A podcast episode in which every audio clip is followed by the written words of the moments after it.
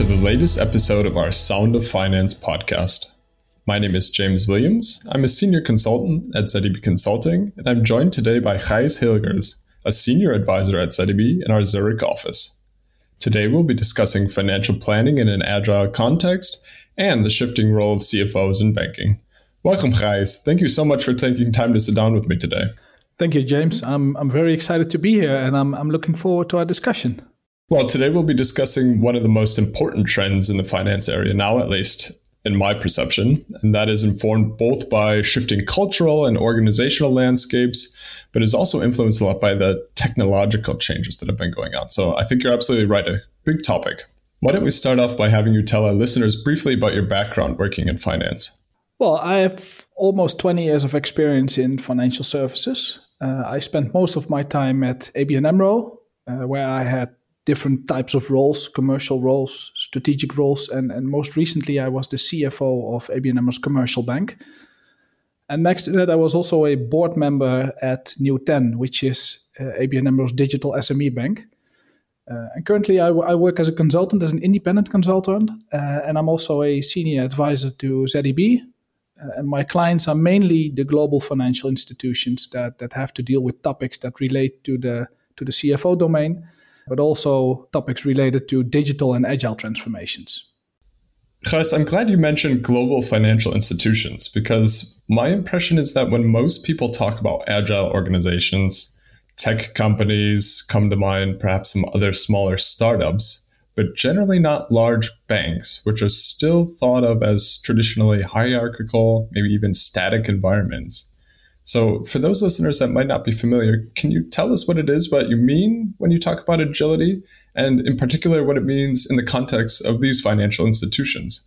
Well, agility uh, has a lot to do with, with behavior, has a lot to do with culture in the core it's actually the ability to to be able to adjust to adjust to changing circumstances or in particular to to changing client preferences so what you you say about startups or, or tech companies which are generally smaller uh, less complex tend to focus on a, a single product or at least a limited set of products that don't have to deal with legacy culture or legacy systems it's indeed true that those companies are by nature uh, more agile than the traditional financial institutions.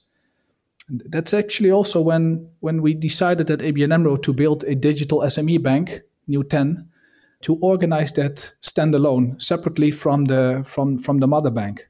However, at the same time, we also see that more and more, let's say, traditional institutions understand that the world is changing rapidly uh, with with all the innovation and digitalization going on and, and that's why they start to organize or to actually implement an agile operating model, which, which means that instead of having the, the traditional silo organization, they organize cross-functional teams, cross-functional value streams. So those those processes that add value to clients, uh, they organize those in, in, cross-functional teams, and and those teams are actually self-steering teams. They are really empowered to make their own decisions on a day-to-day basis. And, and what's, what's crucial in the agile approach is that the teams work in, in short cycles, typically two to three week sprints, in order to, to adapt client feedback in the development process on an ongoing basis and, and to be able to reprioritize the work on an ongoing basis. And, and this is all with the aim to well, first of all, to deliver faster, but but above all, to deliver solutions, products, and services that better align with the client preferences and with the client needs. Are we seeing this agile transformation across all areas of the bank, or is it limited more towards the technological, maybe the IT sections? What we what we typically see in the market is that organizations tend to focus their value streams uh, around those activities that are involved in, in the delivery of IT solutions. So, from a business perspective, that means that product management, product development, channel management, those activities are organized in, in cross functional teams with IT, where the IT solutions people uh, are part of the value stream. And this also means that significant parts of the organization are, are out of scope of the value stream. So, so typically, uh, salespeople, sales support, or on the IT side, the hardware people are not organized in the value streams. And I'm not saying that they can't be organized in value streams or they, they could not benefit from working agile, but this is what we typically see. And the, the interesting thing is that the reason why organizations do this is that simply those activities benefit the most from this agile approach. And the benefits that we see, and that's the interesting thing is what we hear from our clients is actually also being supported by a recent zeb survey, is that first of all, organizations that have a, an, an agile model are able to deliver a higher client satisfaction, which makes sense if you are able to, to deliver faster and you deliver solutions that better align with the client needs. Yeah, that of course mm-hmm. has a, has a positive impact on client satisfaction. But the same is also true for, for employee satisfaction. And so the, the employees in the in the value streams, they are really empowered to make their own decisions. They simply face less bureaucracy. Uh, and this has a positive impact on the ownership of the work uh, and the engagement of the of the employees. And that's what you see reflected in the employee satisfaction surveys. And last but not least, and I say this as a former CFO, there's, there's also a positive impact on operational efficiency. So if you invest money in, in IT or in product development, you simply get more value out of it. And that's why I also tell my clients that that implementing an agile model uh, has a business case in itself. So whether that is from additional value that's being delivered or from from cost saving doesn't really matter, but there is a business case to implement it, implementing an agile operating model. Now, you mentioned earlier that um, there's a cultural shift that's necessary and that accompanies the adoption of agility. Can you maybe tell us a little bit more about what is required there and what you might say to a financial institution that has either just started on this path towards agility or perhaps would like to begin to?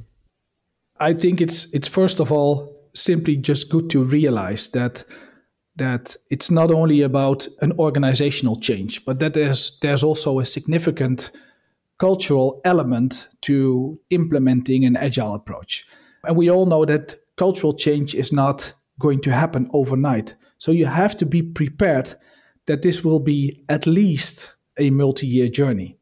And, and next to that, I think that the tone at the top is, is crucial. Uh, I think the, the, the senior leaders of the organization really have to embrace the concept and the idea of agile working, and they they really have to be willing to adjust their own way of working. So, for instance, if you if you start to organize self-steering teams that are empowered to make their own decisions, then, then of course it's really important that the senior leaders of the organization also trust the people in the value streams to make these decisions. Otherwise, it will be will hard to become self-steering. Uh, and in particular, if you look at the CFO, eh, the CFO is is supposed to be in control of the organization. Yeah, it, it can feel uncomfortable to stop, for instance, controlling project cost and to trust value streams to, to make their own decisions. But if you don't do that, it will definitely jeopardize the, the benefits you're going to reap from, from Agile. And two other elements I'd like to mention, and, and, and both actually relate to my experience at ABN AMRO. And the first one's actually when we when we started to implement an agile model, we also decided to go for a big bang approach, um, which doesn't mean that we became agile overnight, but we decided to implement value streams throughout the organization. So, not a single business line or a single product or a single geography, but throughout the organization. And I think the good news is that from that moment on, we were all on the same journey. We all had to learn to speak the new same language. And the key takeaway for me is that if you want to drive cultural change, if you want to realize cultural change, it's important to involve the wider organization and not just an isolated set of people or an isolated department. And the second element uh, relates actually to the value streams. And as I mentioned, also at ABN AMRO, the value streams uh, had a business element and an IT element in it. And the IT people in the in the value stream were still reporting hierarchically into IT, into the group COO. Uh, and the business side was still reporting into the business line, into the business line CEO. The value stream owner, so the person being and responsible for the cross functional team, also reported into the business. And that really helped breaking the silos. So from that moment on, we had completely different dialogues in the business management team. So before Agile, it was was a lot of the time was about okay IT doesn't deliver or IT is too expensive or IT doesn't understand what we're asking for. And and after the agile implementation, it was more like okay, we're trying to deliver value to a client. Some things work, some things don't. What can we do about it to to make it work? So to me that was a real a real game changer and I think that if you want to enable cross-functional teams to optimize their way of working, it's really crucial that you kill silo mentality. Um, now I now I mentioned two elements uh, that work really well in the ABN AMRO organization, and and at the same time, I would also like to stress that I don't feel that what works for one organization per se works for the other. Uh, I think I, I think there's no one size fits all, and you always have to take into account the the existing culture and the existing organization. But but organizations definitely can learn from from other organizations that are well let's say ahead of the curve so i think culture is a, is a very big topic and, and we can when talk we can talk very long about this. Um, but maybe as, as a final note i would say that if you if you want to embark on this agile journey then i think you have to be ambitious you have to be brave when it comes to decision making. But at the same time don't be too hard on yourself. You also have to allow for a learning curve? I think one aspect that we haven't covered yet, but I, I find really quite interesting, and perhaps it goes along with what you were saying earlier about the overlap between technology and then the business side, is implementing rolling forecasts, particularly in the context of agile planning. Could you tell us perhaps a bit about how agility would change these traditional reporting and planning structures?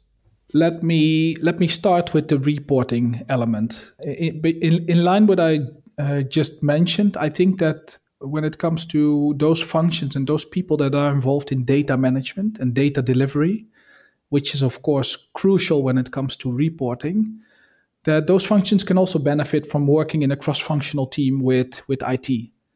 Um, but but that this is more from an organizational perspective. Uh, when it comes to to reporting structure, I don't think that reporting structures in itself have to change as a result of, of, of agile. As long as you don't change the, the group structure or the business line structure, in particular the external reporting, so investor reporting or regulatory reporting, don't change. Mm. When it comes to management reporting, uh, then I think there are two elements that could be interesting. First of all, it could be interesting to add a financial view on a value stream level. So next to the group or the business line or the client segment view, you could also have a, a value stream view that gives you the, the, the, the view on the profitability per value stream or maybe even the profitability uh, on the underlying products or services. And, and that also gives a view on the to what extent the value stream contributes to the um, profitability of the firm uh, as a whole. Uh, which could be valuable input for future uh, resource allocation discussions. And, and, and I, the second element I would like to mention is that next to uh, the financial view per value stream, it could also be interesting to have a view on a number of non-financial KPIs. Since this enables you to, to steer the value streams when it comes to, to value delivery. Having said that, if, if it comes to the planning process, uh, I think in an agile organization, it's helpful if the, if the process, the planning process in itself, also has a bit of flexibility or agility in it.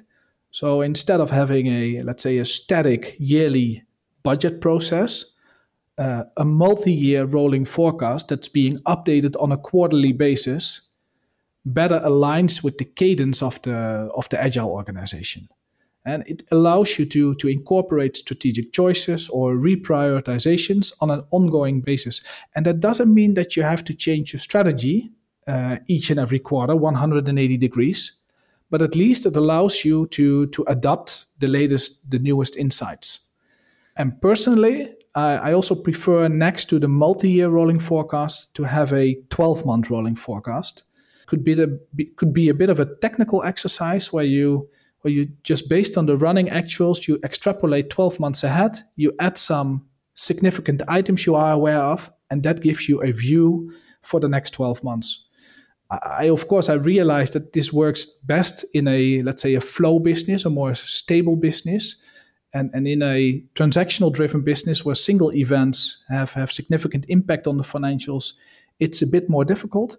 But still, I think the 12 months rolling forecast adds a lot of value compared to the, um, to the multi year rolling forecast. Now, we've hit on a lot of interesting topics here. Um, much of the change surrounding processes and even organization and culture ultimately depend on the overlap of business and technology here. That sort of brings it together. So maybe you can expand on this idea a bit. And in particular, how can the CFO facilitate an exchange between IT and business in this new agile context? in order to to reap the full benefits of agile and i think this is in line with what i just mentioned about the the tone at the top uh, but to reap the full benefits the cfo and and, and also the broader finance organization uh, have to adjust their way of working uh, I think the good news is that not everything is going to change. The, the, the, CFO still has a crucial role when it comes to strategy development and, and setting financial ambitions. Um, and the business is still responsible for for translating the strategy in yeah what I like to call a, a, a book of work, a set of initiatives that have to be delivered to execute the strategy. And finance can still support that process by making business cases, at least for the larger pillars of the strategy. But what is going to change, however, is that, that finance has to give up a certain granularity in order to empower the value streams, the cross-functional teams, to make their own decisions. Uh, so, so when the when the strategy has been designed, so the, then finance is going to set targets and to set budgets based on the strategy and the book of work on a group level, on a business line level, on a value stream level, but no longer on individual project level. As the idea in the agile model is that you stop managing individual projects. Uh, so your the, the value stream owners manage their book of work. Uh, so if you if you allocate budget, or I prefer to call it if you allocate capacity to the value streams, then it's up to the value streams, business and IT together, to deploy that capacity to the best of their ability uh, in order to deliver the highest value to clients. So at ABN AMRO, when we implemented the agile model, at the same time, we also decided to abandon the governance around project portfolio management. And as a former CFO, I can tell you that that can feel quite uncomfortable. And it, it brings back memories. There was I had a colleague who, who asked me, okay, guys, but now we have these project plans and we have these project budgets. How often do those projects meet the deadlines? Do they run within budget? Uh, and do they also uh, deliver in line with the set requirements? And, then I had to admit that most of the time they didn't. So, although the plans and the budgets gave the idea of being in control, I think in hindsight, the reality was that it was a, a false sense of control. And I learned that after we implemented the agile model, that there was uh, also positive impact. So, so first of all, I learned that I, as a CFO, I was still in control. So that was that was good news. But next to that, I also learned that our cost base became more stable and, as a result, better predictable. And that was driven by the fact that the capacity per value stream is is fixed, and and overruns are absolutely not allowed. And and next to that, the, since the budgets were fixed, in case the, the business had it, uh, ideas for new initiatives, new business initiatives, they could no longer come to me, they could no longer come to the CFO to ask for additional budget to execute this idea. It was up to the value streams to prioritize the new initiative with the existing book of work to see which one should deliver the highest value to clients and then focus on that initiative. So you have to do with the fixed capacity in the value streams. So that make the cost base uh, more stable. And, and next to the to the stable cost base, I also learned that as a finance organization, we were able to improve our role as a strategic business partner. So instead of focusing the dialogue on, on, on the input side, on steering cost levels, we were focusing the dialogue more on the strategic side, on the value that's being delivered. And that's also why I uh, mentioned earlier the, the set of financial but also the non financial KPIs, whether that is client satisfaction or in, improved conversion ratios or more stable IT. You can think of a lot of KPIs that are relevant when it comes to value delivery. But those KPIs and those discussions really helped to steer the business and to focus on the value that's being delivered. At the same time, I also have to admit that it can be challenging to, to find a direct link between the work that's being done and the value that's being delivered. But having the ongoing dialogue and driving that really improves the strategic role as a, as a business partner for finance. So, summarizing, how can finance uh, or the CFO facilitate cooperation between IT and business? I would say, first of all, give up a certain granularity. And secondly, improve your role as a strategic business partner by driving value delivery. Uh, that's a really fascinating perspective. But just one last question why is now the right time to shift into an agile context? I think that implementing uh, an agile organization should not be a goal in itself. However, be, being able to adjust, uh, adjust to changing circumstances, to changing client preferences, is more important than ever. Uh, given the, the fact that the speed of change has never been so high, uh, there's a lot of digitalization going on. There are fintechs that bring new innovations. There are multiple opportunities when it comes to data driven solutions. And this speed of change is not going to decrease going forward. So, so yes, it is important uh, that financial institutions are able to cooperate to, to, to cope with this uh, with this changing environment. And, and from that perspective, uh, implementing an agile way of working can definitely be an enabler. And that, that's also why we see that so many institutions are currently adopting the approach. And to those organizations that didn't start yet or are only in the early stage of stage of the journey, uh, I, would say the good news is that uh, you can learn from those that already did it. So in the process, you have to make a lot of choices. And as a decision maker, you can learn from others. You don't have to invent the wheel yourself. And that's also what, what clients tell me. They, they really appreciate the support to have a sounding board, but also more hands on with organizational and process design. Uh, or cultural elements and the training of people. So, so my advice would be make sure that you leverage the learnings of others. Well, thanks so much, Gijs, for your valuable insights and certainly a very fascinating perspective. Thank you, James. It was a, a real pleasure to be here. That's all for this installment of Sound of Finance, a podcast series by zeb Consulting. You can find further discussions on other interesting topics in the world of finance at our website, zeb-consulting.com. And be sure to subscribe wherever you get your podcasts. We hope you enjoyed today's conversation, and we'll talk to you in the next episode.